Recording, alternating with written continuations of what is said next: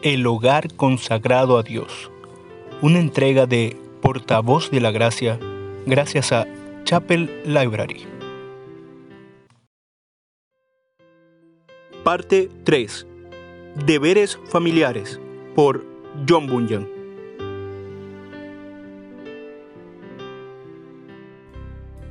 El deber de las esposas. Pasando del padre de familia como cabeza, diré una palabra o dos a los que están bajo su cuidado. Y, primero, a la esposa. Por ley, la esposa está sujeta a su marido mientras viva el marido. Véase Romanos 7.2. Por lo tanto, ella también tiene su obra y lugar en la familia, al igual que los demás. Ahora bien, hay que considerar las siguientes cosas con respecto a la conducta de una esposa hacia su marido, las cuales ella debe cumplir conscientemente. Primero, que lo considere a él como su cabeza y señor, el varón es cabeza de la mujer. Primera los Corintios 11.3. Y Sara llamó Señor a Abraham, como consta en Primera de Pedro 3.6. Segundo, en consecuencia, ella debe estar sujeta a él, como corresponde en el Señor. El apóstol dice, Vosotras mujeres, estad sujetas a vuestros maridos. Ya se los he dicho, que si el esposo se conduce con su esposa como corresponde, será el cumplimiento de tal ordenanza de Dios a ella que, además de su relación de esposo, le predicará a ella la conducta de Cristo hacia su iglesia. Y ahora digo también que la esposa, si ella anda con su esposo como corresponde, estará predicando la obediencia de la iglesia a su marido. Así que, como la iglesia está sujeta a Cristo, así también las casadas lo estén a sus maridos en todo. Efesios 5:24. Ahora bien, para llevar a cabo esta obra, primero tiene usted que evitar los siguientes males. En primer lugar, debe evitar el mal de un espíritu errante y chismoso, es malo en la iglesia y es malo también en una esposa, que es la figura de la iglesia. A Cristo le encanta que su esposa esté en casa, es decir, que esté con él en la fe y práctica de sus cosas, no andando por allí metiéndose con las cosas de Satanás. De la misma manera, las esposas no deben andar fuera de su casa chismoseando. Usted sabe que Proverbios 7:11 dice, alborotador y rencillosa, sus pies no pueden estar en casa. Las esposas deben estar atendiendo los negocios de sus propios maridos en casa. Como dice el apóstol, Deben ser prudentes, castas, cuidadosas de su casa, buenas, sujetas a sus maridos. ¿Y por qué? Para que de otra manera la palabra de Dios no sea blasfemada. Tito 2.5. La esposa también debe guardarse del mal de una lengua ociosa, charlatana o contenciosa. Es también odioso que sirvientas o esposas sean como loros que no controlan su lengua. La esposa debe saber, como lo he dicho antes, que su esposo es Señor y que está sobre ella, como Cristo está sobre la iglesia. ¿Le parece que es impropio que la iglesia parlotee contra su esposo? ¿No debe guardar silencio ante él y poner por obra sus leyes en lugar de sus propias ideas? ¿Por qué, según el apóstol, debe conducirse así con su esposo? La mujer aprenda, dice Pablo, en silencio con toda sujeción, porque no permito a la mujer enseñar ni ejercer dominio sobre el hombre, sino estar en silencio. Primera carta a Timoteo 2, 11 y 12. Es impropio ver a una mujer, aunque no sea más que una sola vez en toda su vida, tratar de sobrepasar a su marido. Ella debe en todo estar sujeta a él y hacer todo lo que hace como si hubiera obtenido la aprobación, la licencia y la autoridad de él. Y ciertamente en esto radica su gloria, permanecer bajo él, tal como la iglesia permanece bajo Cristo. Entonces abrirá su boca con sabiduría y la ley de clemencia está en su lengua. Proverbios 31:26. En tercer lugar, guárdese del mal de usar ropa inmodesta y de caminar de modo seductor. Hacerlo es malo, tanto fuera como dentro de casa afuera, no solo será un mal ejemplo, sino que también provocará la tentación de la concupiscencia y la lascivia, y en casa es ofensivo para el marido piadoso y contagioso para los hijos impíos. Por lo tanto, como dice el apóstol, la ropa de las mujeres sea modesta, como conviene a mujeres que profesan piedad con buenas obras, no con peinados ostentosos, ni oro, ni perla, ni vestidos costosos. Primera carta a Timoteo, capítulo 2, versos 9 y 10. Y tal como vuelve a decir, Vuestro atavío no sea el externo de peinados ostentosos, de adornos de oro o de vestidos lujosos, sino el interno, el del corazón, en el incorruptible ornato de un espíritu afable y apacible, que es de grande estima delante de Dios, porque así también se ataviaban en otro tiempo aquellas santas mujeres que esperaban en Dios, estando sujetas a sus maridos. Primera carta del apóstol Pedro, capítulo 3, versos del 3 al 5. Pero no piense que por la sujeción que he mencionado opino que las mujeres deben ser esclavas de sus maridos. Las mujeres son socios de sus maridos, su carne y sus huesos, y no hay hombre que odie su propia carne o que la resienta, como dice Efesios 5:29. Por lo tanto, todos los hombres amen también a su mujer como a sí mismo, y la mujer respete a su marido. Efesios 5:33. La esposa es cabeza después de su marido, y debe mandar en su ausencia. Sí, en su presencia debe guiar la casa, criar sus hijos, siempre y cuando lo haga de manera que no dé al adversario ocasión de reproche. Mujer virtuosa, ¿quién la hallará? porque su estima sobrepasa largamente la de las piedras preciosas. Proverbios 31.10. La mujer agraciada tendrá honra. Proverbios 11.16. La mujer virtuosa es corona de su marido. Proverbios 12.4.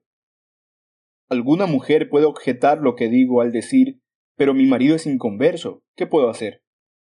A lo que yo les respondo, en este caso, lo que he dicho antes se aplica con más razón, porque Debido a esta condición, su esposo estará atento para aprovechar sus deslices y aprovechar sus debilidades con el fin de echárselo en cara a Dios y a su Salvador. Además es probable que interprete de la peor manera cada una de sus palabras, acciones y gestos. Y todo esto tiende a endurecer más su corazón, sus prejuicios y su oposición a su propia salvación. Por lo tanto, como dice Pedro, asimismo, vosotras mujeres, estad sujetas a vuestros maridos, para que también los que no creen en la palabra sean ganados sin palabra por la conducta de sus esposas, considerando vuestra conducta casta y respetuosa. Primera carta del apóstol Pedro, capítulo 3, versos 1 y 2. La salvación o la condenación de su marido depende mucho de su buena conducta delante de él. Por lo tanto, si teme a Dios o si ama a su marido, procure, por medio de su comportamiento lleno de mansedumbre, modestia, santidad y humildad delante de él, predisponerlo a querer su propia salvación, y, haciendo esto, ¿qué sabes tú, oh mujer, si quizá hará salvo a tu marido? Primera los Corintios 7:16. Otra objeción que puede dar una esposa es, pero mi marido no solo es inconverso, sino que es un contencioso, malhumorado y cascarrabias, sí, tan contencioso que no sé cómo hablarle ni cómo comportarme en su presencia. A esto yo le respondo es cierto que algunas esposas viven en una verdadera esclavitud en razón de sus esposos impíos, y, como tales, deben inspirar lástima y oraciones a su favor, de manera que sean tanto más cuidadosas y sobrias en todo lo que hacen. Por lo tanto, sea muy fiel a él en todas las cosas de esta vida. Sea paciente con su conducta desenfrenada e inconversa. Usted está viva, él está muerto. Usted está bajo la gracia, él bajo el pecado. Ahora entonces, teniendo en cuenta que la gracia es más fuerte que el pecado y la virtud que lo vil. No se deje vencer por su vileza, en cambio vénzala con sus virtudes. Es una vergüenza que los que viven bajo la gracia sean tan habladores como los que no la tienen. El que tarda en airarse es grande de entendimiento, mas el que es impaciente de espíritu enaltece la necedad. Proverbios 14:29. Si en algún momento desea hablar a su esposo para convencerle acerca de algo, sea bueno o malo, sepa discernir el momento propicio. Hay tiempo de callar y tiempo de hablar, como dice Eclesiastés 3.7. Ahora bien, con respecto a encontrar el momento propicio, en primer lugar, considere su estado de ánimo y acérquese a él en el momento que más lejos esté de esas sucias pasiones que la afligen. Abigail no quiso decirle ni una palabra a su esposo ebrio hasta que se le pasara el efecto del vino y estuviera sobrio, como puede verse en el primer libro de Samuel. No hacer caso de esta observación es la razón por la que se habla mucho y se logra poco. Además, háblele en esos momentos cuando el corazón de él se siente atraído a usted y cuando da muestras de su cariño y de lo complacido que se siente con usted. Esto es lo que hizo Esther con su marido el rey y prevaleció. También esté atenta para notar cuando las convicciones despiertan su conciencia y sígalas con dichos profundos y certeros de las escrituras. En forma parecida trató la esposa de Manoa a su esposo. Aun entonces sean pocas sus palabras, y ninguna de ellas disfrutando cuando pueda echarle en cara algo. En cambio, diríjase aún a él como su cabeza y señor, con ruegos y súplicas. Y todo en tal espíritu de comprensión y un corazón tan lleno de afecto por su bien, que su forma de hablar y su conducta al hablarle le sea claro a él que habla por cariño, que es sensible a la desdicha de él y que su alma está inflamada del anhelo de que sea salvo. Apoye sus palabras y su conducta con oraciones a Dios a favor de su alma. Mantenga usted una conducta santa, casta y modesta delante de Él. Alguna mujer también podría decir, pero mi esposo es estúpido, un necio que no tiene la inteligencia suficiente para desenvolverse en este mundo. A lo que yo le respondo, aunque todo esto sea cierto, tiene que saber que él es su cabeza, su señor y su esposo. Por lo tanto, no quiere ejercer su autoridad sobre él.